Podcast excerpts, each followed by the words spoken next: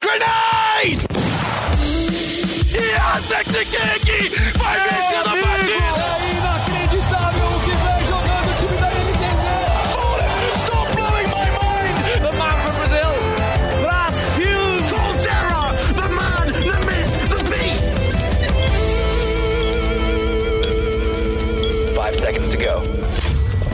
Salve, salve! Tá começando a edição de número 81 do Early Game, o podcast de esportes do GE. Como você já sabe, eu sou Rock Marques, estou aqui é, no comando do programa mais uma vez para falar de um assunto que muito me agrada, para falar sobre CSGO. Finalmente teremos um Mundial, né? Finalmente teremos um Major, o PGL Major Stockholm. Começa na próxima terça-feira, dia 26, vai até o dia 7 de novembro. Então, depois de dois anos, aí mais de dois anos, a gente vai voltar a ver os melhores times de CSGO do mundo, os melhores jogadores de CSGO do mundo. Vai poder voltar a fazer o nosso redondo, vai poder voltar a comprar os stickers e finalmente vai ser feliz de novo. E para discutir um pouquinho sobre esse campeonato comigo está meu queridíssimo companheiro Breno Deolindo. Falar um pouquinho do FPS superior hoje, né? A gente tá falando bastante de CS ultimamente. É, edição Cara, depois que a gente dominou aqui o programa, a gente fala de qualquer coisa, velho. É, o que dá na telha, a gente define a pauta Exatamente. meia hora antes do programa e a gente vai gravar, não tem, não tem segredo não. Mas é isso, né? Edição 79 já foi um pouco de trocas do MBR, Fúria no Major, Liquid também, e agora ainda mais Major. Ainda mais Major, e dessa vez a pauta não foi definida meia hora antes, porque a gente tem um convidado. E quando a gente tem um convidado, a gente tem que marcar com ele, que é muito ocupado. A gente tem que, enfim, pagar o. o como é que fala quando você paga pra alguém? O cachê. o cachê dele. Então, assim, é uma transição que demora um pouco mais. Nosso convidado de hoje é ele, Raul Raulês, caster aí, mais do que conhecido por toda a comunidade de CS brasileira. Figurinha carimbada em todos os eventos presenciais do Brasil que eu fui, ele estava lá. E aí, Raul, tudo tranquilo? Tudo tranquilo e eu posso confirmar que foi 40 minutos antes da pauta, não meia hora antes. Mas Eu- o cachê chegou. Perfeito, tá aqui, né? O Pi- Pix é uma coisa maravilhosa, né? Chegar Então, para quem, para quem não está, não, para quem está com tempo hoje para ouvir a gente falar aqui por uma horinha sobre CS:GO, mas não sabe muito bem o que é o Major, vou é, recapitular. O, o PGL Major Stockholm, né, o, o 16º Major da história do CS, é um campeonato que vai reunir 24 dos melhores times do mundo lá é, em Estocolmo, capital da Suécia, né, com a final na Avicii Arena. Os primeiros jogos é, pelo que me consta, serão no, serão em um hotel, né? Acredito eu que o hotel dos jogadores, alguma coisa desse tipo. Não tivemos nada oficialmente, mas o que eu tô ouvindo por aí é que vai rolar aquele, aquele palquinho de hotel e tal, sem muito sem muita produção. E aí, só a partir dos playoffs, né? Isso já oficializado, só a partir dos playoffs a gente vai ter os times jogando na Avicii Arena, em homenagem ao grande Didi Avicii, com a qual o Breno Dolindo, que é um fã de música eletrônica, ouvia muito na adolescência. É, Cara, eu não sou um fã de música eletrônica, mas não é meme, eu- realmente é por causa do DJ, né? é pô, Sim, eu, sim, né? é que tipo, o Foi Avicii... renomeado. É, foi. Inclusive, quando o Major foi anunciado, é, ele. O nome ainda era, acho que Global Ericsson. Era Ericsson Globe. Ericsson É o- Globe, é isso, né? Porque o estádio ele é meio redondo, assim, se vocês verem as fotos. Ele é tipo uma. Tem tipo uma redoma, assim, sabe? É uma, um bagulho meio. meio característico, assim, né? Você olha e você vai saber que é o, o Globe.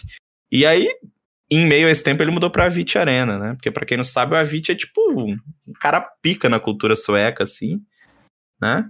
Cara Ah, ele é que- tipo o Second Coming do ABBA, né? Os únicos músicos de sucesso que saíram da Suécia. E, né, a Avicii faleceu em 2018, pra quem não, não lembra. É, e, e ele foi homenageado então com o nome do estádio que receberá o Major, só os playoffs, como eu já falei. Aí o Major, pra quem não, para quem se esqueceu, né, depois de tanto tempo, ele é dividido em três fases. A gente tem é, o Challenger Stage, que antes chamava The New Challenger Stage, que tem os 16, os 16 times com status Challenger e Contender, né? Então são os times que não são os favoritos ali pro título, né? Apesar da gente ter Astralis é, dessa vez, são os times que se classificaram com os piores seeds de cada região, né? Ficando, por exemplo, é, a Godsend, que ficou em quinto, pegou a última vaga do NA, tá? É, tem o status Contender, a Sharks pegou a primeira vaga aqui da América do Sul também, tem o status Contender, a PEN, que ficou em quarto, se eu não me engano, né? Quarto do, no RMR norte-americano tem o status Challenger. Então, essa primeira fase, a fase Challenger, é onde esses 16 times é, se enfrentam. Para quem é mais das antigas, é, a, a, fase Challengers é basicamente o antigo é, Qualify Offline, né? Que a gente tinha para o Major. Nem era considerado Major essa, essa primeira fase, o Major era só com 16 times. Desde, acredito eu, que 2019 a gente é, tá seguindo esse formato, né? Com, com todos os 24 times tendo stickers e, e o Major sendo um campeonato um pouquinho maior. Mas então os times se enfrentam primeiro nessa, nessa fase Challenger. É, as partidas são em série melhor de um. Depois a gente tem os jogos de eliminação, né? Quando os times estão em 0-2 ou 1-2, quando os times já têm duas derrotas, as partidas são em MD3, e quando os times têm duas vitórias e podem avançar, as partidas também são MD3. Formatinho aí que não tem muito segredo, né? A gente já já tá acostumado a ver. Tem aquela, aquela coisa que eu e o Breno falamos recentemente aqui de um podcast dos seeds rodada por rodada, né? Os times vão, vão meio que se redefinindo para para a gente não ter confrontos iguais ou não ter confrontos muito desbalanceados. Então é um formatinho aí que quem, quem acompanha CS já está mais do que acostumado. Vamos contar para vocês aqui os 16 times da fase Challenger. Temos Team Spirit, Astralis, PEN, NC Big, Movistar Riders, Heroic, Mouse, Sharks, Tailu, Renegades, Virtus Pro, Godsent, Entropic, Copenhagen Flames e FaZe Clan. Então são esses os 16 times que, que vão brigar por um espacinho aí, né, no, no status Legend. Daqui a pouco a gente fala dos oito times que já são Legend. E eu vou começar aqui com o nosso convidado para uma, uma, pergunta bem geral, assim. Você, olhando esses 16 times, o Raul, tem alguém para você que, que se destaca é, de, de, uma maneira que, pô, esse time com certeza vai estar na próxima fase? É muito difícil dizer que a Astralis não vai estar, né, cara? Assim, é, a Astralis, é, ela tem aquela mística do, do Major, né? Eu não, não sei explicar. A Astralis, ela pode estar mal um pouquinho antes do Major. Do nada, ela chega e chega bem, né? Apesar de ter feito o que fez com o Bubsky, né? Que disputou dois RMRs e, e, ainda vai ficar de fora. Acho que Astralis não, não deve ficar de fora. Heroic também duvido muito que não, não vai conseguir passar a próxima fase. Aí, né, o, o, o resto começa. Aí a gente começa ali, tipo, será que vai desempenhar a mesma coisa na LAN? A FaZe normalmente costuma ir bem na LAN, mas acho que de destaque mesmo, acho que Astralis e Heroic dificilmente vão ficar fora da próxima fase. E para delírio de Breno, Deolindo e Equindar e sua Virtus Pro também estão no, no status Challenger. Dá, dá para colocar eles nessa briga aí também, Breno. Virtus Pro, Mouse, esses times que, que a gente já sabe que são bem testados na LAN, né? Virtus Pro, é, inclusive, finalista do último Major. Isso que eu ia falar, a Virtus Pro é um time que, exato, finalista do último Major, ainda com a tag da Vanguard, né? Nossa, final terrível de Major. Mas é um time que é, é muito difícil de, de você não colocar ali no pelo menos top 4, top 3 desses times que a gente vê no Challengers. É um time já muito rodado, um time que mandou bem na, na LAN que teve no meio do ano agora, do IEM Cologne, né? Então, pô, muito difícil você não colocar ele passando para a próxima fase. Ainda mais tendo tanto uma, uma, galera tão nova, assim, times como a Movistar Riders, Entropic, próprios times brasileiros como a, Sharks e a PEN, Copenhagen Flames. Tem uma galera que não é tão, tão rodada, tão experiente assim, que acho que entra atrás da Virtus Pro, pelo menos em um momento pré-campeonato, assim. Quando o campeonato começa, aí já é bagunça, pode rolar o que acontecer. Mas veja o VP passando, sim. E a gente já tem os primeiros confrontos dessa rodada, né? Claro que a gente vai dar um destaque um pouquinho maior para os nossos compatriotas brasileiros aqui. Então, é, vamos começar, já que vocês deram suas opiniões aí de quem passa, não vou ser traíra de, de pedir oito classificados, mas vamos falar um pouquinho dos brasileiros, porque nessa fase, como a gente já falou, tem Godsent, tem PEN e tem Sharks. Vamos começar pela Godsent aqui, seguir uma ordem alfabética. É, a Godsent chega para o Major com muita moral, né? Vindo muito bem. Um time que cresceu bastante no, no nos, nas últimas semanas aí, né? Teve título da DreamHack, teve é, esse, esse vice-campeonato também, né? Na, na ENFO, no último RMR, com a derrota para a Fúria na última rodada. Conseguiu essa vaga, mas por conseguir a vaga no quinto lugar, né? Acabou ficando com um seed. É, um, um dos, dos piores seeds aí da, da primeira fase, logo vai ter que enfrentar uma, uma das gigantes aí vai ter que enfrentar a Ence, um time que não é mais aquela Ence que já fez uma final de Major, mas é uma, uma Ence com jogadores bem rodados, com que tá a todo momento se testando na Europa, e a gente sabe como o Tier 2 europeu é duro. Godsent e Ence, Raul, antes de você, se você quiser falar um pouquinho da Godsent também, né, como você vê eles chegando nesse Major, mas dá um, um prognóstico pra gente desse, desse confronto aí também. Cara, é, é um confronto, falando talvez até um pouquinho antes da Ence, né? A Ence ela passou por uma reformulação. Eles estavam muito tensos, inclusive, né? Porque a gente pôde acompanhar o último RMR que foi em LAN, né? LAN sem público, sem nada, mas foi em LAN. Eles estavam bem tensos, assim, no, no momento de, de buscar a vaga ali, você sentia isso, mas é um, é um time muito novo, mas é um time que tá muito bem, né? Esse time da Ence apesar de, de ser muito novo por ali. E é um time que eu, eu sinto que é, é, é aquela fase que nem a da God sente, sabe? Um time que ainda tá em ascensão, não é aquele, time que muitas vezes o adversário não, não conhece da melhor maneira e é um time que é, passou um certo tempo aí pegando aquela casca do, do, do Tier 2, sabe? O Tier 2 europeu, aquele, aquele negócio gostoso que a Gambit já provou anteriormente e funciona, né? Por isso que é um time que vem aí em ascensão. A Godsent é, teve um tiro, um, um, tiro de sorte ali que foi aquele último RMR, podendo já ter vaga também, mas é com certeza é um, é um time que a gente tem que ficar de olho. Para mim, dos adversários, eu acho que a Ince é até mais difícil hoje de se enfrentar do que a Mouse, comparada ser... aos adversários brasileiros, né? Para ser um pouco mais otimista que o, que o Raul, é, a gente tem que pensar que, por aí, se não ser esse time tão tarimbado e num duelo de MD1, dá para acontecer muita coisa. Você Perfeito. pega uma, uma Godsent que tem um, um, fundamento muito bom, que é como a galera gosta de falar, joga um CS adulto, apesar de ser só moleque no time. é, se ganha os dois pistol ali, já encaminha o mapa tranquilamente. Então, é, a MD1 dá muito espaço para zebra e para um time que é que tem tanto fundamento, se conseguirem colocar a cabeça no lugar ali no presencial, acho que a Godsent tá tá bem posicionado até para garantir essa zebrinha, velho. Concordo, e, não, concordo.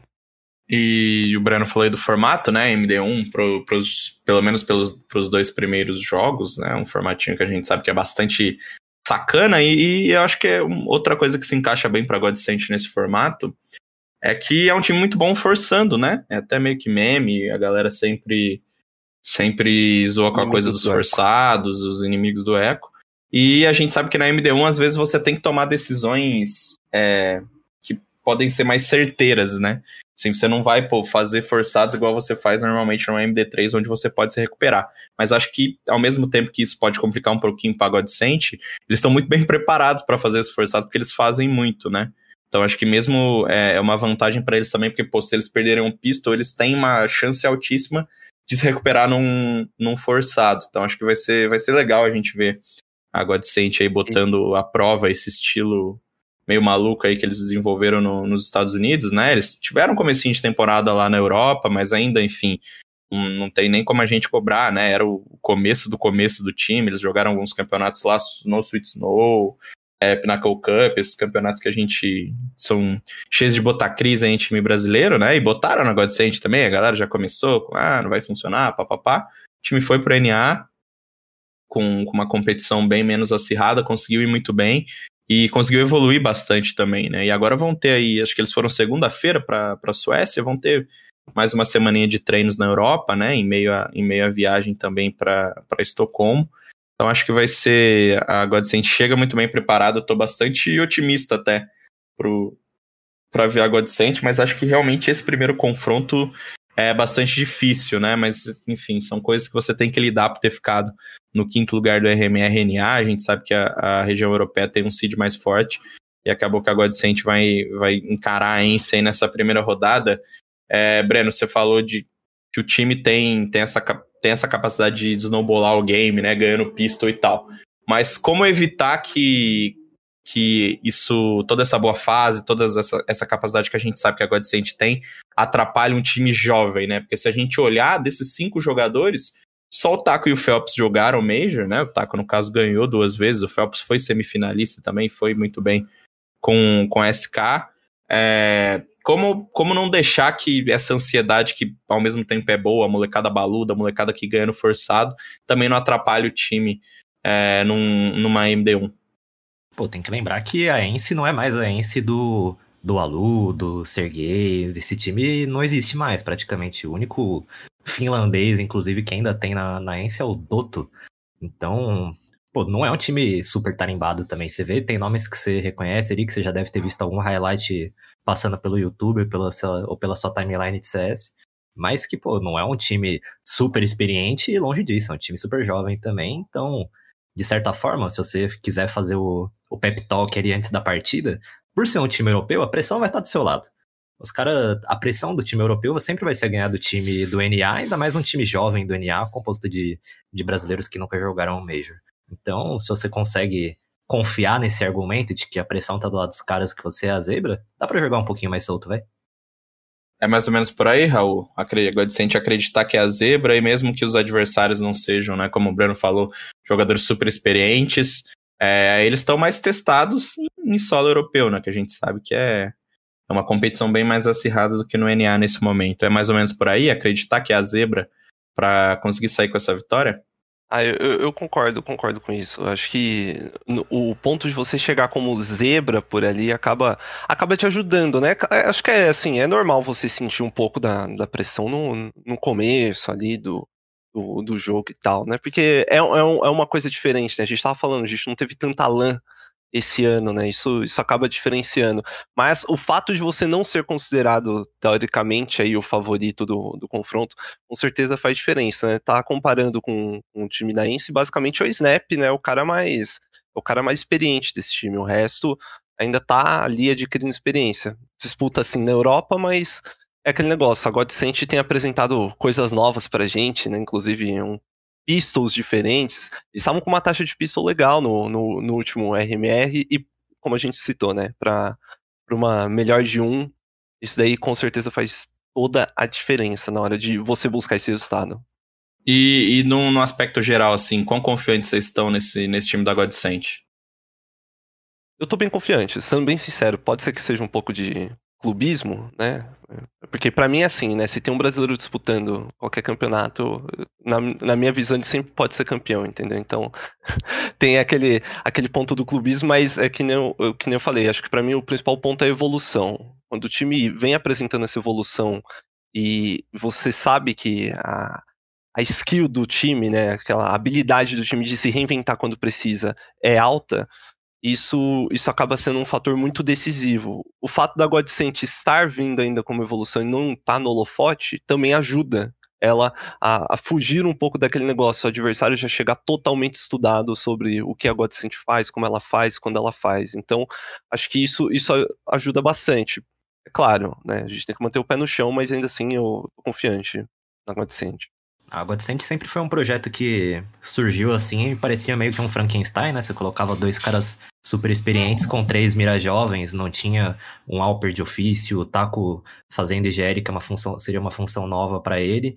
Então, era um time que no começo era até um pouco estranho, mas que hoje em dia já parece ter se acertado muito, que parece estar super fechado entre os times brasileiros assim, eu vejo como um projeto muito sólido a, a Godsend. Então pode ser que esse Major seja o, o grande momento de de breakout deles, assim, deles desabrocharem, deles florescerem pro cenário mundial como um time mais forte. É, pode, pode não ser agora, pode ficar pro futuro, mas eu acho que é um time que, que chega com bastante solidez e com, e com potencial para surpreender, sim. É, eu acho que se a gente partir do ponto não só que eles têm o Major, mas eles têm o Inter, por exemplo, né, para jogar na Europa. Acho que esse final de temporada vai ser bastante importante nesse salto, né, de, de, de fato entrar no Tier 1, né, entrar ali no top 15 mundial e, e frequentar mais esses campeonatos, né? Acho que é difícil a gente condicionar isso ao Major, porque, como eu falei, pô, é um time bem jovem, são três jogadores que nunca jogaram é um campeonato desse tamanho, é, são, são jogadores aí que estão evoluindo mesmo, como tão, e o Taco evoluindo como capitão, o time evoluindo taticamente, então acho que não dá para colocar todo esse peso ainda no Major, mas eu também tenho boas expectativas. É, em conversas aí com, com o pessoal do time no começo do ano. Inclusive, eu achava que era o projeto brasileiro é, que tinha mais chance de, a longo prazo, é, conseguir alguma coisa, né? A gente estava naquela época de Potione formando time, Godsent formando time, tinha o, o, time do MBR como boom, né? Tinha o, a 00 Nation, é, que ainda era o plano, né? E não era nada, na verdade, né? Era, foi virar o plano alguns meses depois. mas assim, sempre foi um time que achei coerente, né? A grande questão era, claro, se o Taco é, ia conseguir fazer bem essa transição para a IGL, que ninguém duvida do, do, entendimento dele de jogo, né, e do, do, histórico que ele tem, mas a gente sabe que é sempre difícil se tornar um, um, um bom capitão, um grande capitão.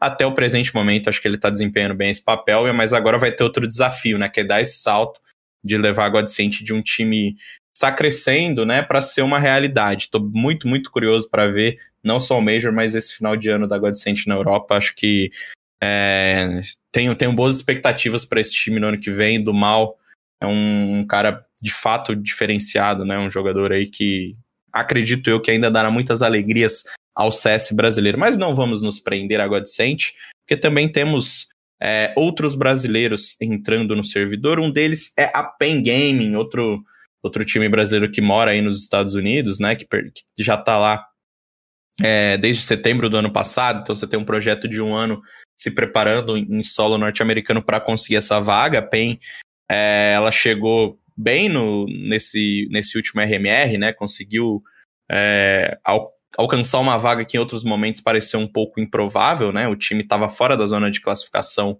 quando tudo começou, mas conseguiu pegar essa quarta vaga, conseguiu pegar esse status é, Challenger que dá um pouquinho mais de folga, pelo menos para você começar o campeonato, né? Você tá num um seed ali melhor do que o da Godsent, por exemplo.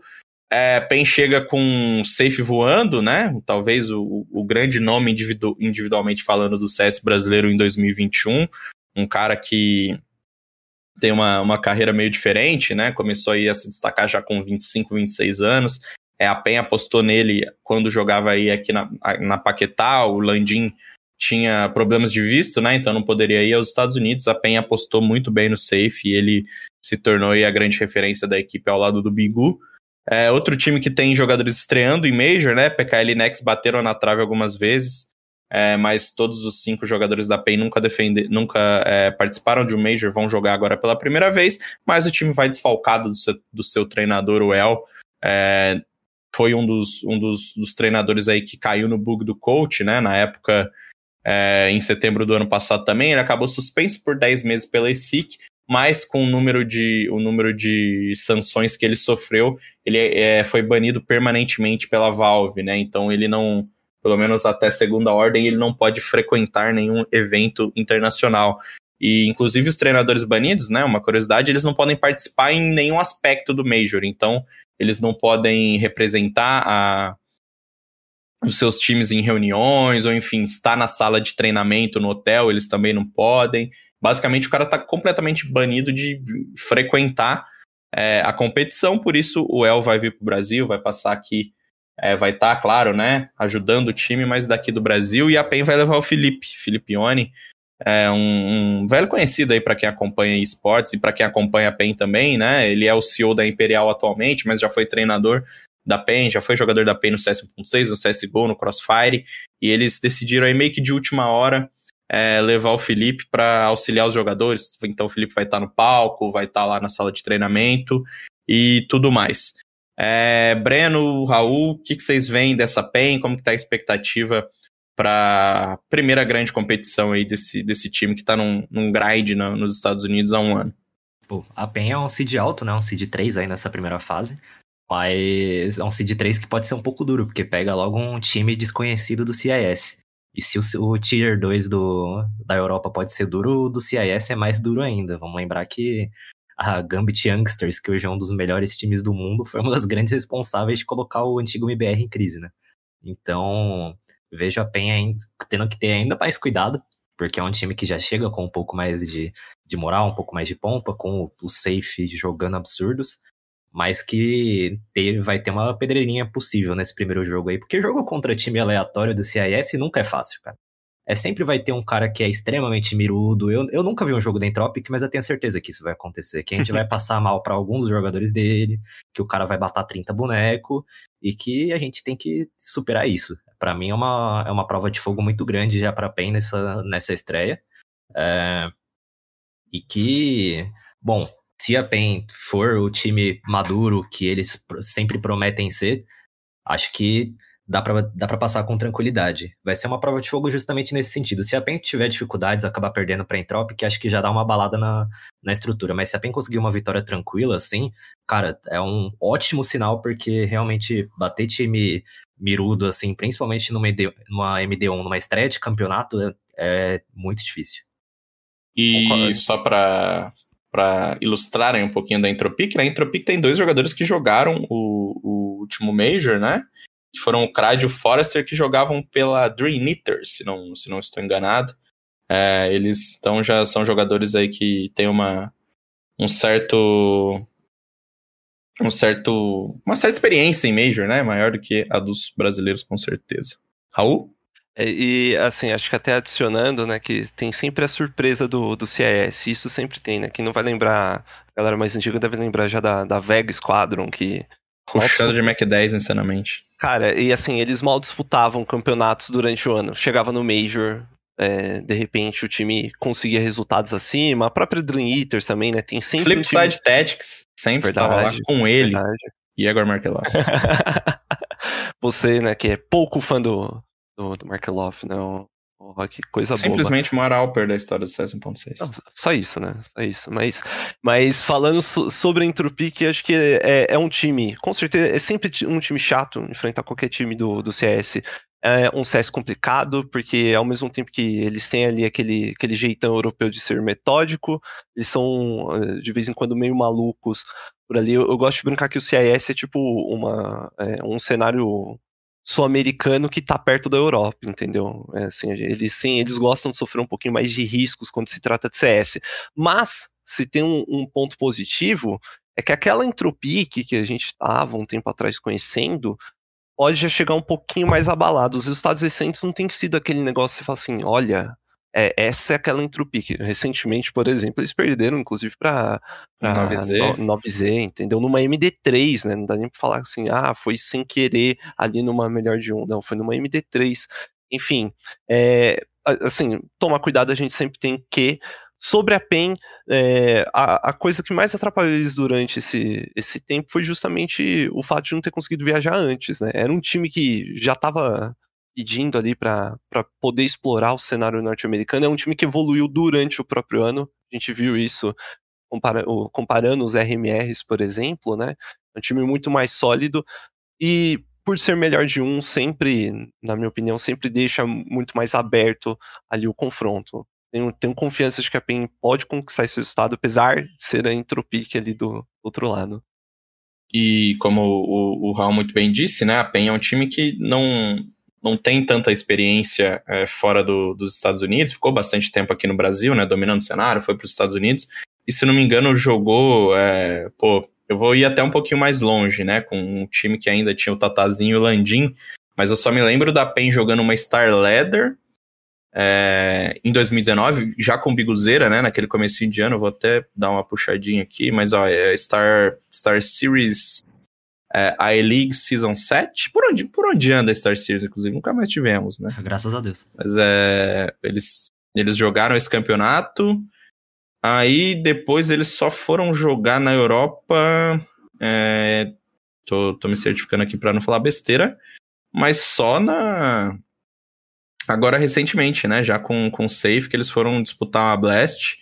É, eu lembro que eu conversei com, com o Safe na, na época, ele falou, pô, tava super empolgado, né? Disputar seu primeiro campeonato na Europa. É, a gente teve uma, uma DreamHack Masters com eles, com eles também em abril, me corrigindo aqui. Então, assim, são três campeonatos, com essa line só dois. Então, é pouca experiência na Europa com, contra um time que, como a gente sabe, aí tá, enfim, nesse esse grind que ficou popularizado pela Gambit aí de jogar todos os campeonatos, e, enfim, tá ne- nessa, nessa pegada aí. É, como combater essa, essa falta de essa falta de, de campeonatos na Europa, né? Porque é diferente da, da Godsend, por exemplo, que passou um pequeno período ali. A a PEN, ela não teve muito essas oportunidades. Foram viagens pontuais, por exemplo, na Blast eles jogaram só uma MD1, é, na, na DreamHack eles tiveram um pouquinho mais de tempo. Mas como combater essa, essa falta de, de, de vivência no, no cenário europeu, Breno? Cara, é difícil, né? Não sei se tem uma, uma fórmula tão fácil assim, até porque todo time que pode vai fazer bootcamp na Europa para treinar, porque é um negócio que acaba ficando essencial, como a gente já falou, na Europa tem muito time e muito time que daria a pau tranquilamente no Tier 2 do NA. Então, se for para pensar pelo lado positivo, assim, por não ter jogado tanto campeonato na Europa, os times de lá podem até desprezar um pouco a PEN no primeiro momento, não estudar tanto, não ter tanto material até para ver como que o time joga. Mas é uma experiência que faz falta, com certeza. Não é um. Acho que não tem um remédio muito óbvio para isso, não. E, Raul, a gente sabe que a, a PEN ela é um, um, time que tem valores individuais muito bons, assim, né? Assim como, como a Godsent tem a molecada miruda, a PEN ela tem uma galera um pouquinho mais experiente, né? É, e com muita mira também, um cara, pô, hardzão aqui no Brasil, né? Sempre foi absurdo jogando com o VSM. Tem o Nex, que já foi até apontado pelo. Não, não, não me lembro se foi o Feira ou o Code como um futuro top 20 da HLTV, né? Sempre gosto de lembrar disso.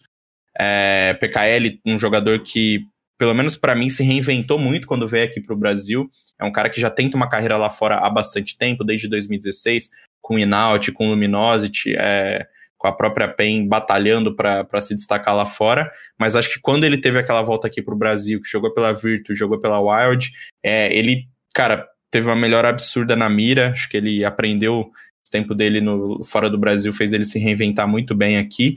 Então é um time que me agrada demais, para não falar de Biguzeira e não falar de Safe, que são as duas grandes estrelas aí, né? O Safe, jogador que com certeza vai ser um dos mais disputados aí no, no, num possível shuffle pós-major, né? Todo mundo quer ver ele na Fúria, a Fúria com certeza é, vai chegar botando, botando um dinheiro aí na PEN para ver se consegue é, a liberação dele caso é, o drop não funcione tão bem quanto eles imaginam, mas valores individuais, você acha que a PEN é um, pouquinho subestimada nesse sentido? Porque a galera fala muito de, de jogadores como o próprio do Mal, por exemplo, que eu já citei, e não, não parece falar tanto de um Biguzeira, por exemplo, que não é o safe, né, não é a grande estrela, mas é um cara que já provou por B mais C aí que tem bala para trocar com qualquer um do mundo, inclusive dando HS no Nico, no, ganhando um clutch, né?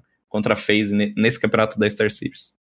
Concordo, concordo com você, né? O pessoal me, me achava até de, de, maluco, né? Quando eu falava que o Biguzeira, para mim, isso, né? É, quando ele já tava na PEN, eu falava que ele era uma opção, mas no, numa época que a gente nem tinha tantos times lá fora, né? Eu falava assim, não, o Biguzeira realmente é uma opção para jogar lá fora. Acho que é um, um jogador para que valia a pena valia a pena se apostar, né? Tanto que o, a grande guinada da PEN é quando justamente o Biguzeira chega, né? O Biguzeira chega, o time começa a ficar muito mais redondinho e daí para frente começa a ir para cima. Mas eu concordo com você, talvez não tenha tanta atenção quanto deve, mas volto naquele ponto, não ter tanta atenção quanto deve é, é bom, na minha opinião, é bom. Quando você chega num campeonato importante como esse, é muito bom, porque você chega com, com aquele certo de tipo, olha, talvez não, não seja aquele adversário que a gente espere, e você consegue surpreender, pelo menos em algumas partidas ali de início. Você citou, o PK ele consegue se reinventar e se reinventou muito bem, e é, sempre foi tido como um dos melhores IGLs que a gente tem aqui dentro. É, aqui dentro do Brasil. Acho que isso não, não é uma dúvida para ninguém. O fato é, o Safe tá numa fase muito boa, a WP do time, e para é, é, um comentário que eu sempre gosto de trazer, para mim, o AWP ele tem que ser o cara de mais impacto, porque é o armamento mais caro dentro do, do servidor, é o, é o cara que tem que ter mais impacto também, e o Safe ele tá vivendo uma fase muito boa, não só com a sua AWP, mas também com outros rifles, é um cara diferenciado. A PEN, ela é um time que, que como eu disse, já tava fazendo hora extra aqui dentro do Brasil. A, a pandemia segurou eles um pouco mais aqui dentro. Só não tá antes no, assim, disputando campeonatos lá fora, na Europa, justamente por causa disso. Talvez seja bom no ponto de torná-los menos conhecidos até mesmo no, dentro do próprio cenário europeu. Eles pegaram uma pedra meio dura ali no, na Blast, né, que foi a equipe da OG, mas ainda assim não, não deixa de ser não deixa de ser uma boa equipe, uma equipe pra gente estar tá de olho. E o adversário deles, como eu disse, ainda vem na, naquela. É, não vem de resultados tão convincentes recentemente, o que é algo ótimo para eles, né? Eu só E- queria fazer um claro. comentário pontual aqui, que se você acompanhava o finado TheCast, você saberia que Biguzeira é sim um excelente jogador, sempre foi opção pra jogar internacionalmente, assim como o Léo Drank era, e hoje em dia, olha aí, o cara cai no gosto do É, o TheCast, ele.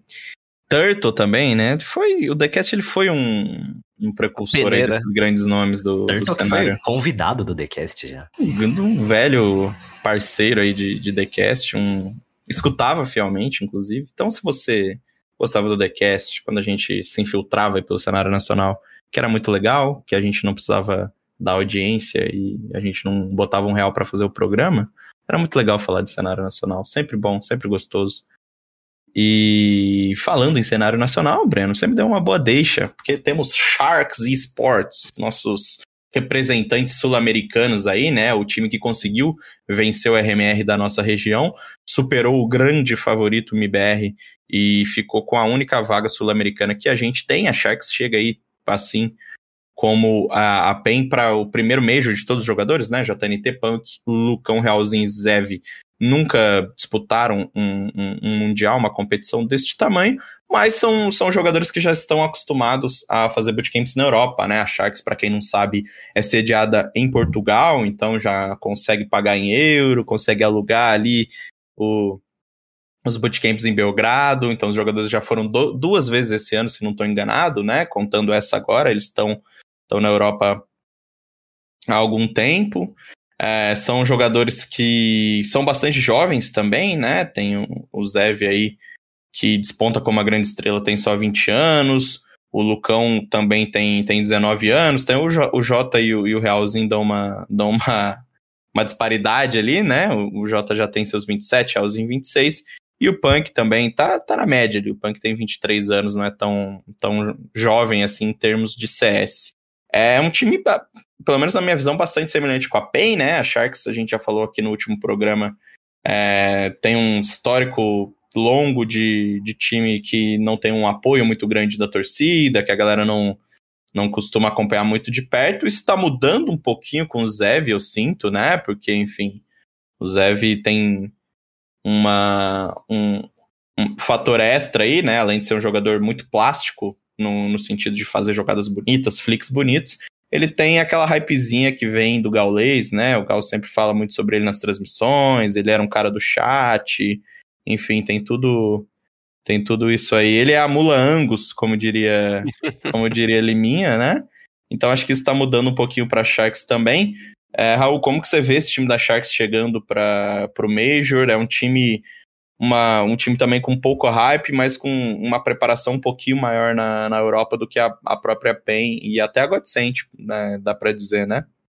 Sim, é, com- comparado ali às disputas, né, acho que a Godsent passou um mês na, na Europa, né? Logo de, de início, na- logo na formação do time, eles acabaram até passando na Europa. Queria citar que esse ano consegui o, algo que é muito difícil, né? Primeiro, que estar no evento em Lã, e segundo, ter jantado com o Zev, entendeu? Estava na mesma mesa que, Que o Zev, eu me sinto abençoado Moral. só por isso, né? Só por isso. Sim, foi meio que sem querer, foi meio que sem querer, mas o importante é que estava lá. Brincadeiras à parte, acho que é, é, a Sharks ela vai ter aquela certa dificuldade, apesar de já ter ido na Europa, acho que isso é uma coisa até comum para a própria Sharks, né? Sharks em outros momentos viajar para a Europa, passava um momento lá, voltar ao Brasil para disputar algumas coisas, mas ela vai ter um adversário que pode estar oscilando, mas ainda assim, quando a gente trata de adversário oscilando na Europa é muito diferente de qualquer região. E a Sharks passou boa parte do tempo até aqui mesmo no Brasil e a equipe da Mouse Sports não é algo tão fácil de, de se enfrentar, né? Que agora renovou o logo, alguns Agora é gostaram. Mouse, por favor, É. não mais Mouse Sports. É, eu, eu já escrevi a Mouse mesmo no Twitter, porque Mouse Sports era muito grande, né? Pô, Então, Mouse Sports é um nome style, velho. é, não, e, Títulos SEO não cabe mouse sports, só que. e, e agora e agora parece um rato de verdade, né? Que antes a galera ficava tentando identificar o que o que que Cara, era aquele o outro logo era bem mais legal, velho. E já parecia um rato, pô. Era um rato e se você olhasse pelo outro lado, era uma mão esquerda segurando o mouse, velho. Tinha gente que eh, tinha gente que fala que até parecia um golfinho. Eu confesso que isso aí foi um pouquinho longe. Mas sobre a, a Sharks, né, em si, é, é um time que nunca nunca recebeu tanta atenção, acho que por parte da torcida. Eu que eh, tive a oportunidade de, de fazer os RMRs aqui dentro aqui dentro do, do Brasil, já apontava mais de uma vez, já falava assim, tem que ficar de olho na Sharks. A Sharks é um time que, apesar de ter se reconstruído ali, é um time bom. Quando a gente fala de adaptação, a gente vai lembrar, o JNT ele não era nem capitão, se tornou capitão do time, ele deixou de ser AWP também. Acho que o, o principal ponto que eu sempre bato ali na tecla com essa equipe da Sharks é a versatilidade. Os jogadores eles conseguem se complementar muito bem dentro do servidor. Se precisa trazer uma segunda AWP, a gente consegue trazer no JNT consegue trazer, por exemplo, ali no, no próprio Lucãos também, se for preciso. A playmake de Hellzinho e Lucãos é um diferencial. E o fato de ser uma melhor de um, de novo, batendo nesse ponto, né? Sem querer ser chato, mas batendo nesse ponto, acaba ajudando bastante a Sharks. A Mouse Sports é uma incógnita, cara. É uma incógnita. Quando eu acho que eles vão engrenar, eles não engrenam. Aí quando eu falo assim, não, agora o time não vai dar mais certo, aí eles conseguem um resultado ali um pouquinho melhor ainda acho que tem esse ponto positivo, né? O fato de eles não terem engrenado acaba ajudando bastante. Breno, é uma incógnita, mas é uma incógnita com Hops, né? Como parar um, dos melhores jogadores do mundo, uma das miras mais quentinhas aí. Dá para Sharks nesse, nesse confronto contra Mouse? Ah, dá sempre dá, né? É, concordo totalmente com o que o, o Raul disse. A Mouse é uma incógnita desde antes desse time, desde que era Kerrigan, desde desde que tinha o Ox, que era um time estranhaço, que sempre parecia que ia dar certo e de repente os caras ficavam em último no campeonato tomando pau para todo mundo. É, eu nunca sei o que esperar da, da Mouse, eu sei que o Hops e também o Frozen até já, já teve melhores fases, mas são jogadores excelentes. O, o Bimas, que teve uma passagem criminosa pela FaZe Clan, parece ter se reencontrado, tem Dexter e o, o Acor complementando ali. Então, cara, é um time, é um time rodado, é um time que tem participações em Major aí acumuladas nos seus participantes. Mas, cara, como, de novo, MD1, tudo pode acontecer. Acho que se for somar, assim, todos os adversários brasileiros, acho que é o time mais experiente, né, essa, essa mouse. Então, é sim um jogo muito difícil, mas Bom, vou bater de novo da tecla do não tem tanto conhecimento. A Sharks que, ainda que seja um time que viaja bastante e tudo mais, não vai ser a, a, equipe mais estudada pelos adversários durante essa, essa primeira fase do Major. Então, quem sabe com o Zev conseguindo uns bons rounds de Alp ali, com o Punk conseguindo também uma, umas triple kill de Alg que ele adora. Vamos ver. Acho que tem jogo sim, pô. Entre esses três times, vai pra gente finalizar esse Challengers quem é que passa? Godsent, Pen e, e Sharks? Quem tem mais chances de avançar aí na opinião de vocês? Ou os três têm chances iguais, vão avançar? Aí eu coloco minha moedinha na, na Godsent, um time que chega muito sólido para esse Major, que tá com cara de que vai ter esse, esse breakout, né? Esse, essa subida de nível agora pro fim de ano. E que acaba tendo um seed mais baixo, pode ter confrontos não tão, não tão fáceis, mas que ainda assim não tem um grande, gigante bicho papão nesse primeiro momento, tirando os times que o, o Raul já citou ali no começo. Então, dá para ver a, a, a Godsent passando sim, acho que é o que tem mais chance. Eu vou, vou também de Godsent, e, mas eu vou deixar ali também a, a moedinha na PEN. Apesar do, do Seed, né, Seed 3, poder talvez complicar algum confronto ali pela frente, né? Dependendo. Até porque a gente sabe que sempre tem aquele time que a gente acha que vai ganhar na rodada inicial e não ganha, e ele que acaba complicando depois os confrontos. Ainda assim, também vou colocar a PEN ali. Não vai ser fácil, acho que para nenhuma das duas, né? Tanto Godsend quanto PEN, mas vou colocar aí a, a moeda nessas duas também. É, acho que não tem como escapar bastante disso, né? A Sharks, por ter, apesar de ser um time, como eu falei, que tem mais experiência na Europa, é um time que acho que individualmente ainda fica um pouco atrás da, da Godsent e da PEN. Acho que as três estão em níveis bem semelhantes, mas acho que a Godsent, pela fase e pelos jogadores que tem, é, um cara como o Phelps, por exemplo, ele é, ele é muito é muito a cara dele aparecer e acabar com, com uma, um, um Challenger Stage de Major. Não que o Zev ou que o Safe não tenham essa capacidade, mas acho que o Phelps é um cara que já mostrou no passado que ele pode ser um MVP de um campeonato é, desse tamanho. É um cara que eu gosto muito do jogo, sempre falo aqui. Então acho que a Godsent, talvez num, num momento de clutch assim, é, ela pode confiar mais em caras como o Taco e, e para mim, especialmente o Phelps, são caras que podem decidir jogos grandes com mais facilidade do que jogadores excelentes também, como o Biguzeira, como até o do Mal, ou como o, o, o Zev e o Punk na, na Sharks, por exemplo. Então acho que a Godsent ela sai um pouquinho na frente, mas também é, acho que não, não podemos deixar a PEN de lado, é um time que me agrada bastante, como vocês podem, podem perceber. E aí, né, dessa, dessa fase Challengers, a gente vai ter oito times saindo para a fase Legends, que é onde estão Ninjas em Pijamas, Natus Vincere, Vitality, Gambit, G2, Evil Geniuses, que ninguém sabe como foi para lá, e os dois representantes do Brasil, né, a Fúria, que é a nossa equipe 100% brasileira, e a Team Liquid de Fallen, é, para quem ouviu o penúltimo early game, né, eu já sabe que eu não vou ficar aqui tratando a Liquid como um time brasileiro, porque não é um time brasileiro, mas tem Fallen, tem o nosso grande representante, é o nosso recordista de participações em mundiais New Legends Stage, que agora é só Legends, Raul Breno. É, acho que de todos esses oito times, né, a gente só não esperava ver a EG aí, né? O resto tá tudo normal. Eu vou deixar asterisco que o Elige fala português e o Tchucão já jogou no Brasil, então para mim é Brasil, brincadeiras à parte, né? É, assim, a EG é uma situação inexplicável como, como esse time tá lá, acho que ninguém sabe explicar muito bem. Eu, eu chutava que se eles não classificassem, a, a chance de um desbande no time, uma reformulação muito grande, era real, mas a explicação deles estarem lá é porque a Extremum conseguiu também não estar lá, né? A Extremum que estava liderando a RMR norte-americano conseguiu não estar lá. Realmente, confesso que é, poucas pessoas conseguiram explicar, mas, né? A EG é, é a vaca na árvore, né? Dessa é, exatamente. Perfeito. É, tipo assim, é uma, é uma tag super legal, cara. Pô, tradicional Sim. zona, é das antigas, assim, em várias modalidades. Mas, pô, tá na cara que depois desse Major os caras vão miar e vão jogar Valorant, pô. Cara, assim. 90%. Ah, o Tariq, por exemplo, né? Depois saiu da, da IG. Só, só Valorant, só. O Ethan é, o Ethan, saiu, o Ethan saiu do time para jogar Valorant. Tipo, Dando pau no meio. Valorant, o time cara. nem era tão ruim assim, né? Tipo, era um time ok, o cara saiu para jogar Valorant. Falar que o, que o Cirque é ruim? O cara é um deus, mano. Mas... É, então, mas é outro. Então, tipo, o time tá perdido, todo mundo nos Estados Unidos, o cara da Europa, enfim, doideira. Ah. Eu acho esse time é Está na cara para mim que esse time vai, vai ser eliminado, não vai passar para os playoffs do Major, já tô cravando aqui. E os caras vão jogar Valorant. Stanislau vai jogar Valorant, o Breeze vai o jogar Deps Valorant. Não, né? O Deps voltou de lá, né? Cara, Deps, o Deps vai entrar de complete. É sempre a mesma coisa esse time, né? Tudo o que a gente já sabe que vai acontecer. Ah, o Mas que vai pra Complexity ser amigo do JKS.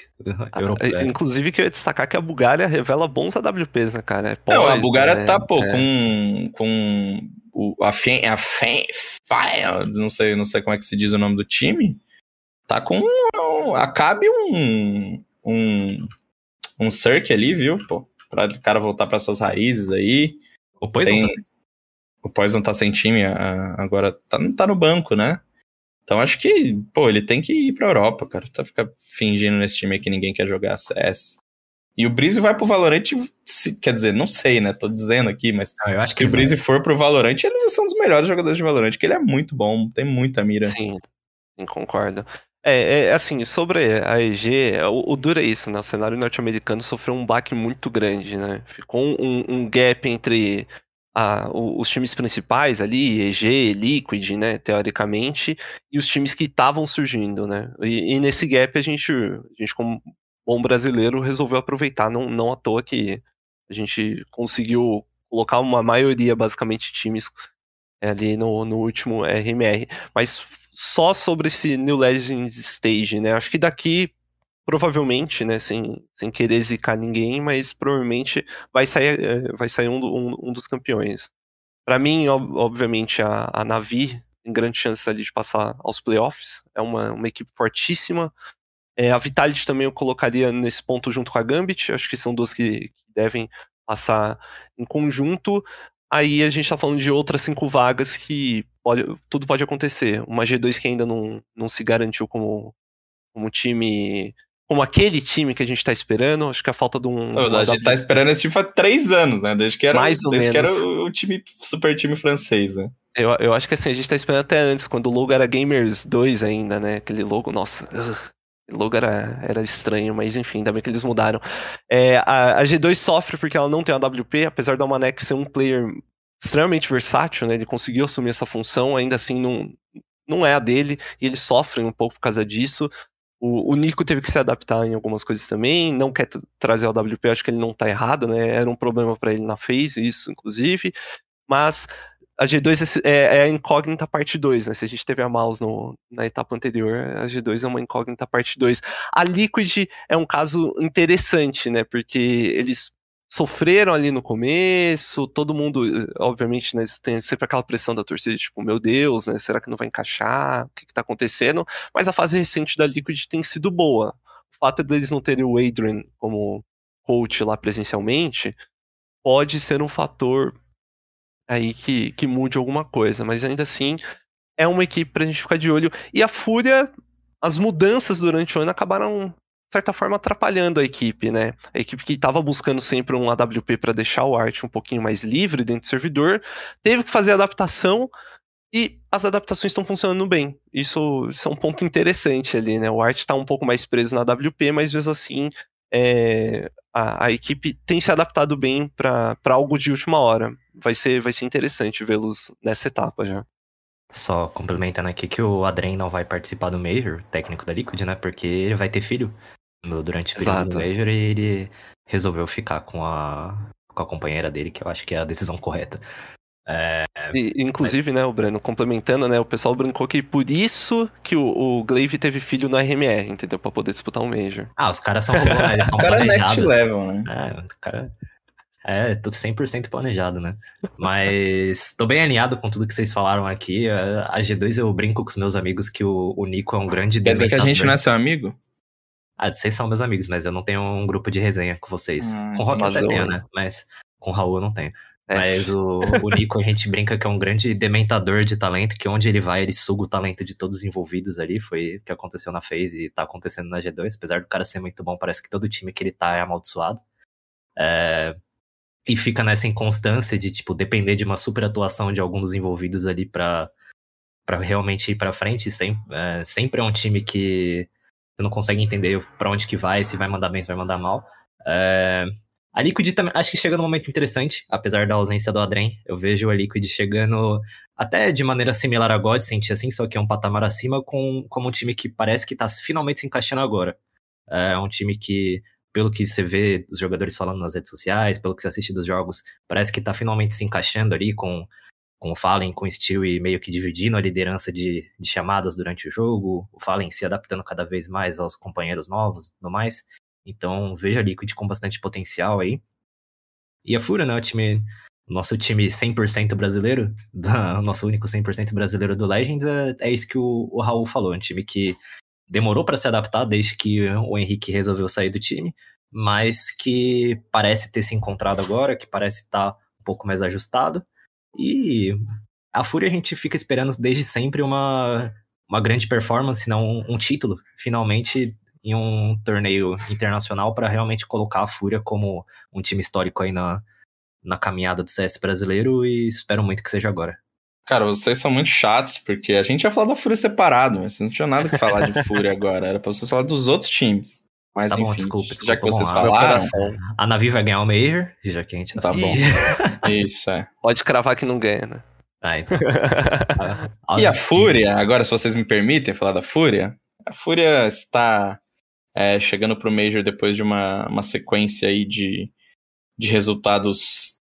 Não, não, não vou dizer que foram resultados assim super empolgantes, mas a campanha na, na EM Winter é, e também na IAM Fall, na IAM Winter, né, no, no Qualify da, da IAM Winter é, e da IAM Fall foram de, de, de bons resultados, né? A, a Pura foi a campeã no, nos Estados Unidos, Conseguiu, sem perder mapa. É, exatamente, sem perder nenhum mapa. Depois de ter perdido um dia antes para Godsent no, no Qualify da ENFall, dominou completamente, venceu, enfim, não enfrentou a Liquid, né? Mas venceu todos os, os compromissos contra é, a. Venceu a MD3 contra a PEN, venceu a final de maneira é, super tranquila contra a Godsent, né? Com exceção do, da Inferno, que foi apertada, mas os outros dois mapas foram tranquilos. Então a Fúria é, chega num bom momento, né? Claro que a última participação antes disso é, foi no Malta Vibes em setembro, já com drop, mas o time não conseguiu é, vencer a Sinners, que é um time que a gente sabe indigesto ali, mas é um time top 25, top 30, top 20 do mundo. Também não é aquele grande bicho-papão. A Fúria vai ter adversários mais difíceis é, nesse Major, com certeza. O que, que vocês. É, sei que vocês já falaram um pouquinho, mas é, essa formação da Fúria, ela empolga vocês é, para conseguir pelo menos um playoff, assim, ou vocês não, não acham que o time tá no, no nível de uma é, G2, por exemplo, que é um, um, time que vocês listaram aí como um time inconstante, que pô, a gente não, não sabe muito bem o que esperar. É, eu acho que se a gente bater o olho, assim, e, e, for falar de fase, a gente coloca hoje a Fúria só acima é, da Evil Genesis, né? Nessa, nesse, nesses oito times do Legends. Se eu fosse chutar, eu traria até a galera do Challengers acima da Evil Genius, né? Quem passar. Porque... Com certeza. Longe de mim, que, né? Vai falar que Heroic e Astralis não estão melhor do que a Evil Genius. É, com certeza. Com certeza, né? E muita gente até questiona, né? Fala assim, nossa, Astralis de Challengers, né? Sabe que eu fiz uma comparação se a gente tivesse tido o Major de 2020, né? Muita coisa não mudou, eles mudaram até de posição, mas a Astralis seria Challengers da mesma maneira, né? É algo, no, no mínimo, curioso. Ela não conseguiu passar ali pra Legends também no ano passado, muito por causa das trocas, né? Mas. É, né? Eles deram uma cagada pro RMR, né? É, ele... eles sabem que eles vão chegar, né? Esse é o problema. Mas eu, eu acho que comentando só sobre a Fúria, tem esse, esse ponto deles terem, terem se readaptado com drop na equipe, né? Porque o drop não, não era. Eles estavam esperando que o Júnior conseguisse suprir aquela necessidade de uma WP, né? Como eu disse, a ideia de deixar o Art sempre um pouco mais livre é justamente o que o Art torna aquele jogo inconstante, né? Ele torna aquele jogo meio bagunçado. Acho que no quesito buscar confrontos iniciais lá, ele ele, disputa, ele está à frente, né? Acho que no, no mundo todo, acho que ele, ele está à frente é, desse ponto e ele disputa muito com o Yekindar, né? Como o, o Breno gosta do, do Yekindar. Yekindar também é um cara meio maluco nesse, nesse quesito de buscar confrontos iniciais. A Fúria, ela não, não, não vai ser jogo fácil, a gente não citou muito a NiP, mas também a, a NiP não tá ali à toa, né? O fato de ter o device traz aquela, aquela certa constância dentro, dentro do, do time. A Fúria não vai ter jogo fácil, mas é aquele negócio, a gente volta a falar, o fato de ter ali melhores de um inicialmente, isso acaba, isso acaba ajudando o time, né? A gente fala de melhores de um e a gente fala que o pistol pesa muito. Só pra você ter ideia, dos 20 pistols que eles disputaram aí no último RMR, eles ganharam 14, né? Então, um aproveitamento de 70% em pistol round é muito alto. Isso, isso, é um ponto positivo. É um time que se adaptou de última hora, quem sabe isso aí também não ajuda a, a surpreender os adversários, né? E um, um, negócio que eu acho interessante, né? Porque esse é o terceiro Major desse, desse core da Fúria, né? Eles jogaram os dois primeiros com o Able, mas enfim, Art, Yuri, Vini e Cacerato estão indo pro seu terceiro Major. Talvez é, o momento ele não é tão, tão bom quanto era em, em 2019, né? Acho que a Fúria lá tava mudando de patamar, já era um time. É, não era um time consolidado que foi ser no primeiro semestre de 2020, mas já era um time com, com um nível é, legal, agora eles chegam nessa fase de muitas trocas aí, né? Hoje a, a Fúria é só a 18 no ranking da HLTV, já foi top 3, top 4. Mas também, pelo menos para mim, como um, um, uma pessoa ligada aí ao cenário, tem aquela coisa, pô, não dá para você falar mais que a Fúria é jovem, que a Fúria é aquele time é, que não se provou ainda, que a Fúria é um time que, com os jogadores pegando experiência, já é o terceiro Major desses caras. Até hoje a gente não tem aquele campeonato super convincente da Fúria na Europa, né? Que acho que é a, a maior cobrança que, que eles têm como, como um time. E o que, que esse Major significa para a Fúria? Vocês acham que pô, o time pode tomar novos rumos se mais uma vez não conseguir fazer uma grande campanha, não conseguir pegar um playoff? Ou vocês acham que essa coisa de não ter esse quinto jogador e tal, o drop meio que em período de testes, vai dar uma, uma suavizada para os caras em caso que tudo não seja tão bom. É, onde eu quero chegar? Não tá na hora da Fúria também é, fazer alguma coisa?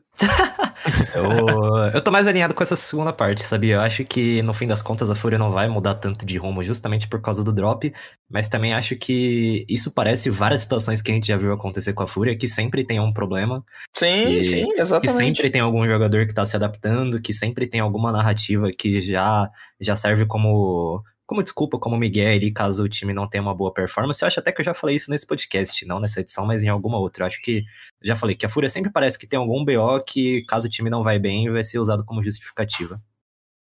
Concordo com, com esse ponto. Acho que tá na hora. É, é assim, é obrigado a se mostrar, né? Independente do, de ter o drop ou não, a gente tá falando. é, o drop, o drop, acho que você pode me corrigir. Eu não sei se ele é o mais novo participante em, relação à, à idade, né? Dentro do Major. Confesso que eu não, não lembro Aí exatamente. você me pegou, mas eu, eu acho que meus, que- meus amigos do Draft 5 fizeram essa matéria. Enquanto você fala, eu irei procurar. Perfeito, perfeito. É, mas se ele não é o mais novo, ele é um dos mais novos ali também dentro do. do- ele deve estar junto com um do mal ali disputando em relação à idade dentro do, do Major. Mas é, é necessário que a Fúria tenha uma comprovação. Não, não dá pra dizer que.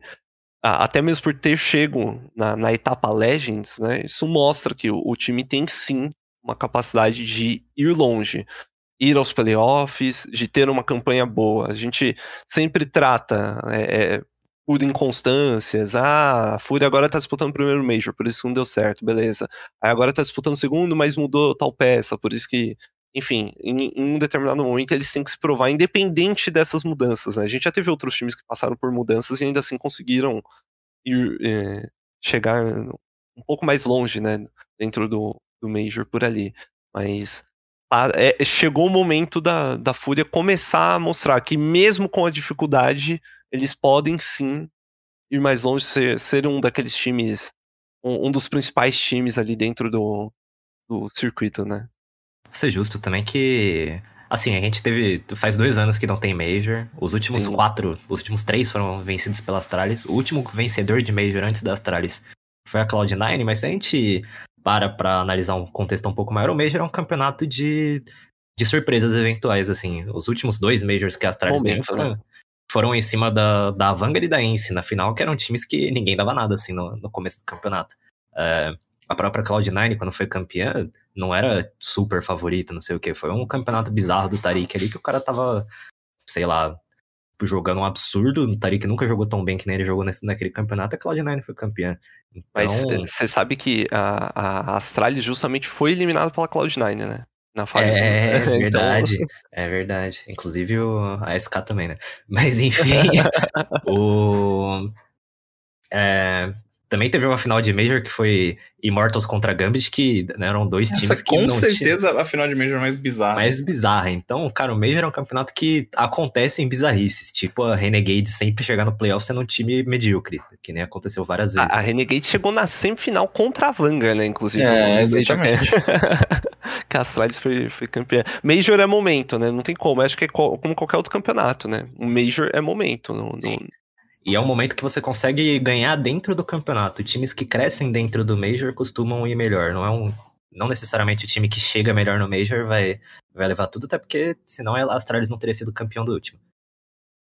E para confirmar a informação do Raul aqui, nosso queridíssimo Felipe Carboni trouxe uma matéria do Draft 5 que o Drop é sim o jogador mais novo, com 17,7 anos, ou seja, 17 anos e 7 meses. E o segundo mais novo é ele, Eduardo Domal, com 17 anos e 9 meses. Pode ser que o Zifun, que é, não tem um mês registrado, seja o jogador mais novo, tá? Mas ele tem 17 anos. Mas enfim, O pra... Zifun joga onde?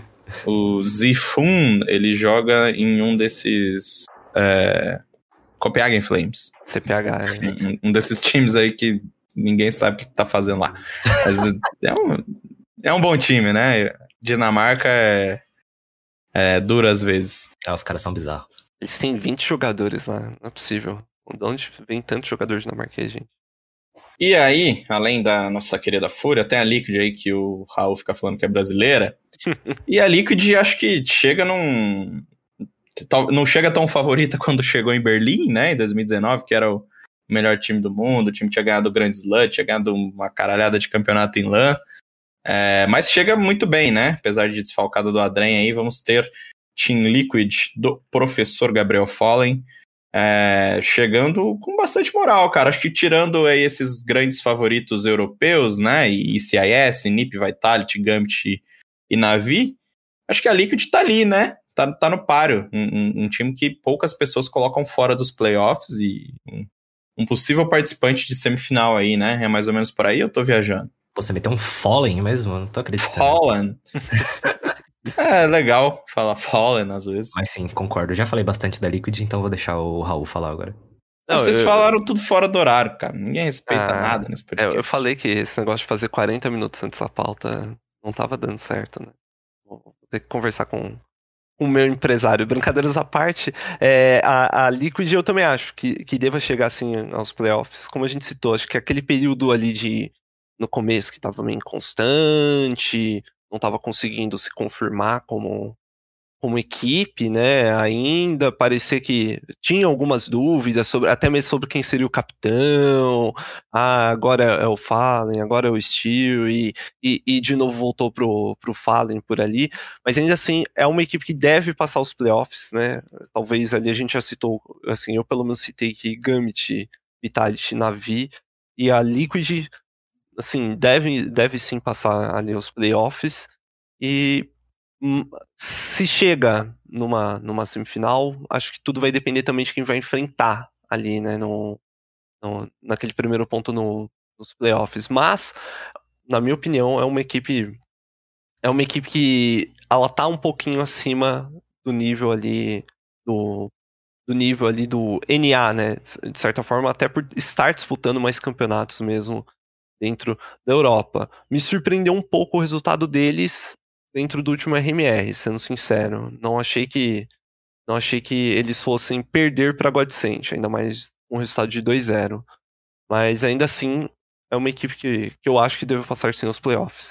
É um time que também se redimiu na Blast agora, que passou pro, pro Blast Fall Final, jogando muito bem no Showdown, meteu um 2 a 0 sonoro assim na Mad Lions, que os jornalistas agradecem. 2 a 0 tipo, foi 16 a 8 e 16 a pouco, assim, fiquei muito feliz. Mas é um time que, apesar do resultado do RMR, não chega, não chega fraco, não. Acho que a Liquid tá se encontrando e tem, tem potencial para chegar nos playoffs e, e brigar lá em cima, com certeza. Bom, fica difícil de fazer umas previsões que vão além, né, do, do Legends Stage, porque ainda não, a gente não sabe nem todos os 16 times que vão participar do Legends Stage, mas é, acho que dá para fazer um, aquela, aquelazinha, né, aquele, aquele palpitinho de campeão.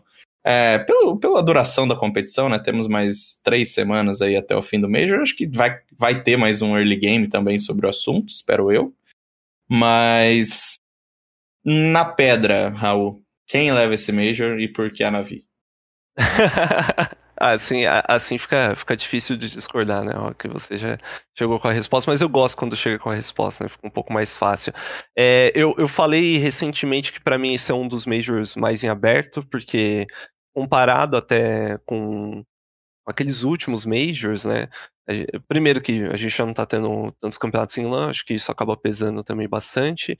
E segundo que, mesmo que no último Major a Astralis não tava naquela melhor fase dela, ainda assim, sempre teve aquele negócio, né? Da Astralis malvadona, é a Astralis que leva tudo, grande campeã Astralis. E ela chegava sempre com favoritismo. Agora, apesar da Navi ser a favorita, e acho que de longe é, é, a favorita, junto ali com a Gambit, eles têm disputado todos os principais campeonatos é, entre eles, ainda assim eu não sinto a Navi da mesma maneira como eu senti aquela, aquela antiga Astralis, sabe? Que é, é o time a ser batido. Eu acho que a Navi pode ter algum deslize no meio, para mim é a grande favorita, se eu fosse cravar uma, uma campeã é a grande favorita, mas ficaria novamente, eu, volto a apontar, ficaria de olho na Gambit, que é um bom time, e na Vitality, que eu acho que pode sim surpreender, né? Tem essa capacidade de surpreender, mas a Navi é, é a grande favorita desse, desse próximo Major. Eu, eu tô alinhado com o Raul nisso que ele disse da Navi não ser o super time a ser batido e não ter encaixado uma dinastia no CS ainda, mas o que eu tenho a pontuar é que eu vejo o Simple como jogador a ser batido, principalmente na LAN esse ano, porque o que o cara fez em Colônia é, é bizarro, não existe. E assim, tá na hora, né? O cara é o melhor jogador da boot no CSGO na história, tá? já, tá já tá na hora dele ganhar o troféu mais importante, né? Cara, eu, eu, eu vou muito nessa linha do Breno porque tá na hora, cara. O Simple precisa ganhar um Major. É, talvez esse seja o time que ele chega mais preparado para ganhar um Major, né? Acho que individualmente é um time com valores muito bons. É, historicamente, a gente tinha um Edward, por exemplo, um Zeus, jogadores que, que tiveram seus momentos, mas que não. Acho que a Navi nunca chegou com um time tão coerente como tá chegando agora. Já chegou sendo o segundo melhor time do mundo, eu sei, no passado, mas acho que o time de hoje com Electronic, que talvez seja, sei lá, um, um, top 5 do mundo, um jogador muito bom e, e que já tá muito bem ambientado é, nesse time da Navi, com o Beat, que, pô, teve uma evolução absurda durante esse ano é, de, de, de, pandemia, né? E ganhou o espaço que antes era do Flame. Então acho que a Navi nunca chegou tão bem preparada é, para ganhar o Major e é a hora do Simple. É justamente isso que o Breno falou. Não, não dá mais pra gente viver em um mundo onde Simple não tem um Major. É, então, para mim, é, é, Navi. Acho, cara, acho difícil que alguém consiga tirar da Navi, mas é, tudo pode acontecer. Se fosse para escolher assim um, um campeão, é, que não é a Navi, também não é nenhum time brasileiro, né? Para não, não ser clubista aqui, é, eu acho que eu iria de NIP. Né? Para mim, a NIP tá mais, chega mais preparada que a Vitality. É, venceu dois eventos, né? RMR da. Os dois, justamente os dois eventos RMR da Europa. É, conseguiu mostrar também na, no, nos grupos da Blast que, que é um time é aquele time confiável, né? Sei que a campanha em Colônia não foi lá essas coisas, acabou sendo eliminado para VP, mas acho que é um time que também evoluiu bastante nesse meio tempo. Tem é, no device um cara que sabe os caminhos de ganhar um Major, é o jogador aí que, que um dos jogadores, né, que mais venceu, então eu tô bastante confiante aí que a, que a NiP também pode chegar. para mim, mais do que a Vitality, né, que tem Zayu, tem um time também super é, super forte, que é a própria Gambit, que, que para mim segue sendo o segundo melhor time do mundo, né, depois da Navi, mas eu também tô confiante que a NiP pode fazer boas coisas nesse Major. Mas para cravar, vamos todo mundo de Navi então, né? É Ninguém aqui é, foge muito disso. A NiP é um time encardido, né? Oh. Demais, demais. Você vê ali, o único jogador que você bate o olho e fala, pô, é o Device, porque você tem Res, Plopsky, Rampus e LNZ. É, se bem que o Res, esse o Res, ano é, não, o Res tá, é baludo, né? só que o Res é o... Possível. O Rez é um baludo hipster já, né? Não são, não são tantos que conseguem apreciar o talento ali. Mas é um time que você olha e você não fala, pô, timaço, não sei o quê, mas é um time encardido, hein? Não, Muito. Não dá É, pra não. subestimar, não. Não é fácil de enfrentar. Acho que o ponto que você levantou do beat né, é um ponto importante. Acho que deu uma renovada também no, no próprio time ali. E é um cara, assim, apesar de ser novo, né, o beat comparado ao resto da equipe, ainda assim ele chegou muito bem. O campeonato que eles ganharam em LAN esse ano, né, que foi, foi Cologne, justamente foi com, com o beat tendo uma performance extremamente absurda. É, é tão absurdo falar de Simple que às vezes a gente esquece até mesmo do, do Electronic, né, que também é outra outra peça fora da curva por ali. Mas realmente, é, é aquele momento que talvez o próprio Simple entenda isso, que, pô, se ele não ganhar com este time, nesse momento que ele não tem nenhum grande adversário, porque a Navi já chegou é, numa final de Major com o Simple lá dentro, e não foi campeão porque a Astralis viveu uma fase fantástica. E, e, e, esse é o momento. É, é, a maior brecha, talvez, eu diria, do, do Simple nos últimos tempos. Porque quando ele chegou no, na, na final de Major com o Navi e com a própria Liquid, os adversários do outro lado eram os grandes favoritos e vinham numa fase muito boa, né? Tanto SK quanto Astralis. Então, é o grande momento do Simple. E ele sabe disso, né? E, e o menino costuma crescer. No momento que ele sabe que é importante. Como o Breno falou muito bem, já mostrou em Colônia, né? Que ele tá, tá pra ganhar esse ano. Tá com sangue no zóio, pelo amor de Deus, né? A, a Navi sempre chegava com as miras cansadas do Zeus e do Edward no, no Major, ninguém aguentava mais. Aí finalmente a Navi tem um time que é coeso, como o Rock tava dizendo, pô. Os caras eram, eram âncora, hein? Nossa, o Zeus tem toda a história dele, é campeão de Major, o Edward também, o cara é pica, mas nossa. Chegou nos últimos anos de Major, assim, era, era duro. Era, o- era o Simple carregando 40 bonecos por jogo e os caras lá, 9 barra 22. Era pegado. Breno, depois dessa grande desrespeito com dois dos jogadores que formaram o time da Navi de 2010, do qual eu sou um grande fã, tinha Marqueloff. Ah, eu falei, os caras são bravos. Os caras fizeram... Eu acho que já chegou na hora da gente encerrar o programa. Passamos o nosso horário, você passou dos seus limites falando mal do Edward e do Zeus. Raul, muito obrigado, cara, por vir trazer um pouquinho de conhecimento pra gente aqui. Espero você nas madrugadas aí pra assistir Major. O Breno vai ficar dormindo, tenho certeza. Eu, eu valorizo demais meu sono. Ele vai, ele vai pegar, vai pegar aonde eu largar, né? Basicamente, é só gente liga pra CS. Este cara. E é isso, cara. Obrigadão por, por vir aqui pro programa. Falamos bastante de CS, aquela resenha boa que adoramos fazer por aqui. Ah, eu eu que agradeço o convite, né? Falar de CS pra mim é tipo, sei lá, é, é- a famosa, ah, é mais uma terça-feira, sabe? Adoro, né? Eu falo o tempo todo, todo o tempo, e quando se trata de Major, eu particularmente estou empolgado, dá a impressão até que, que eu tô indo viajar pra disputar um Major, cara, porque faz tanto tempo que a gente não tinha que eu, que eu tava empolgadaço, e tô empolgado ainda pra esse Major. Perfeitamente. Breno Deolindos, tem, teremos cobertura legal do, do Major no GE, né? Quem quiser ir lá, vai, vai ter entrevistas hoje começando, né? Nessa, no momento que você ouve este programa, na quinta-feira à noite, já temos entrevistas com o Lucãozi no ar, da Sharks. Vamos ter aí também uma entrevista com o PKL, uma entrevista com o do Mal, uma entrevista com o Drop, tudo isso para ir aquecendo aí os seus dias de Major e toda a cobertura especial com a gente no GE, especialmente comigo e com o Breno. Recados finais, meu querido companheiro. Eu queria fazer um, um, mini last hit aqui, que. Tá bom. Eu vi, uma, eu vi uma matéria muito boa que subiu agora. A campeã olímpica de Olimpíada de Inverno reclamou que os esportes tiram grandes atletas do esporte convencional.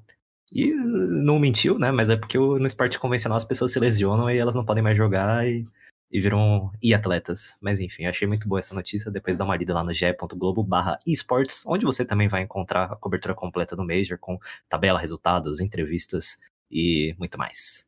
E muito mais. E para quem quiser ouvir mais do Early Game, é só voltar aqui neste mesmo canal, neste mesmo horário, na semana que vem. Até mais.